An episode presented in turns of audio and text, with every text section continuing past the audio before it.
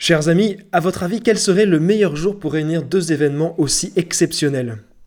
Aujourd'hui, des enfants vont recevoir pour la première fois l'Eucharistie, ils vont faire un pas de géant dans leur foi, et aujourd'hui aussi d'autres personnes vont recevoir l'Eucharistie et l'onction des malades pour demander à Dieu la force de tenir dans la maladie et dans l'épreuve, pour lui demander le courage de lutter, et, s'il daigne l'accorder, la guérison de l'âme et du corps. En cette fête du Saint-Sacrement qu'on appelle aussi fête Dieu, Dieu se donne en nourriture dans un sacrement pour déployer la vie spirituelle et pour guérir ce qui a besoin de l'être.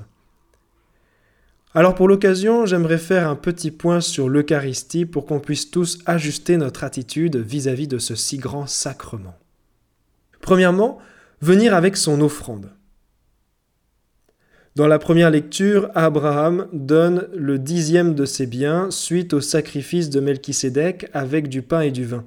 C'est une manière d'offrir à Dieu une partie de ce qu'il possède, un élan de générosité. C'est d'ailleurs le sens des sacrifices de l'Ancien Testament en général, et la messe est un sacrifice. C'est l'unique sacrifice de Jésus-Christ qui s'est passé il y a deux millénaires. On appelle ça un mémorial parce que ce n'est pas seulement un événement passé dont on fait mémoire, c'est aussi un événement actuel qu'on revit. On est en quelque sorte connecté hors du temps à la passion, mort et résurrection de Jésus.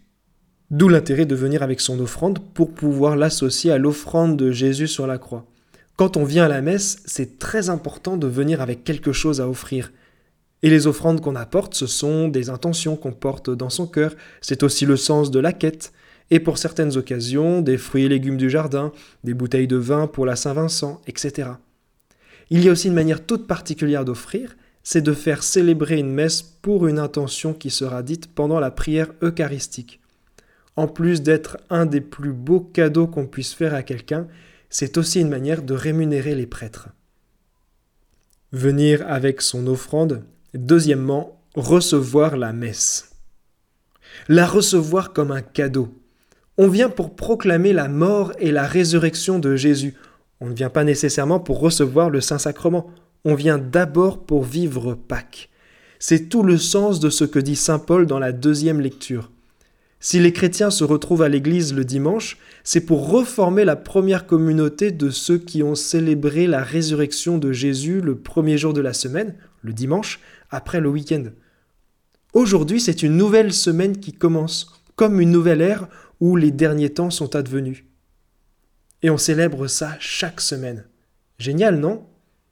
C'est pour cette raison qu'il faut bien replacer l'Eucharistie à sa juste place. On peut tous se reposer la question de ce qui fait notre présence ici.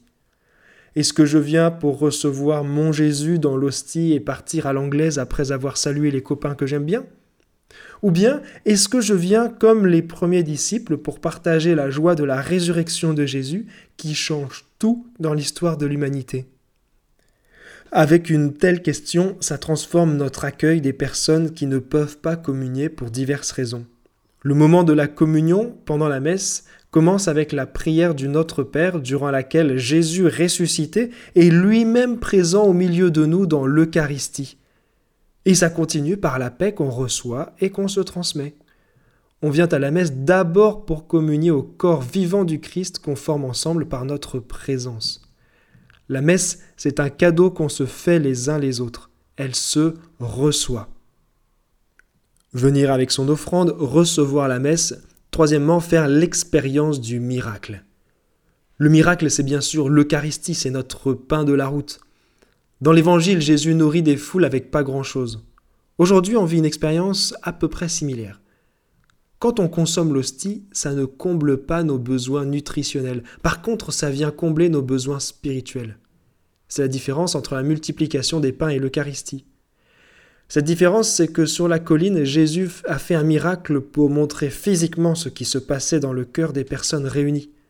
Aujourd'hui, le miracle, c'est que par la foi, on va être capable de voir qu'un petit morceau de pain sans levain peut combler totalement notre cœur et guérir ce qui est blessé en nous.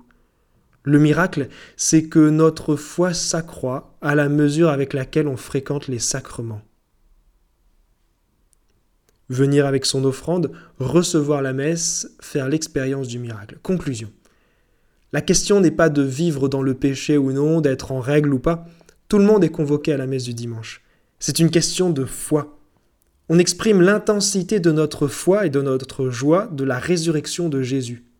On se retrouve pour chanter ensemble la gloire du ressuscité qui va lui-même nous ressusciter à la fin de nos jours.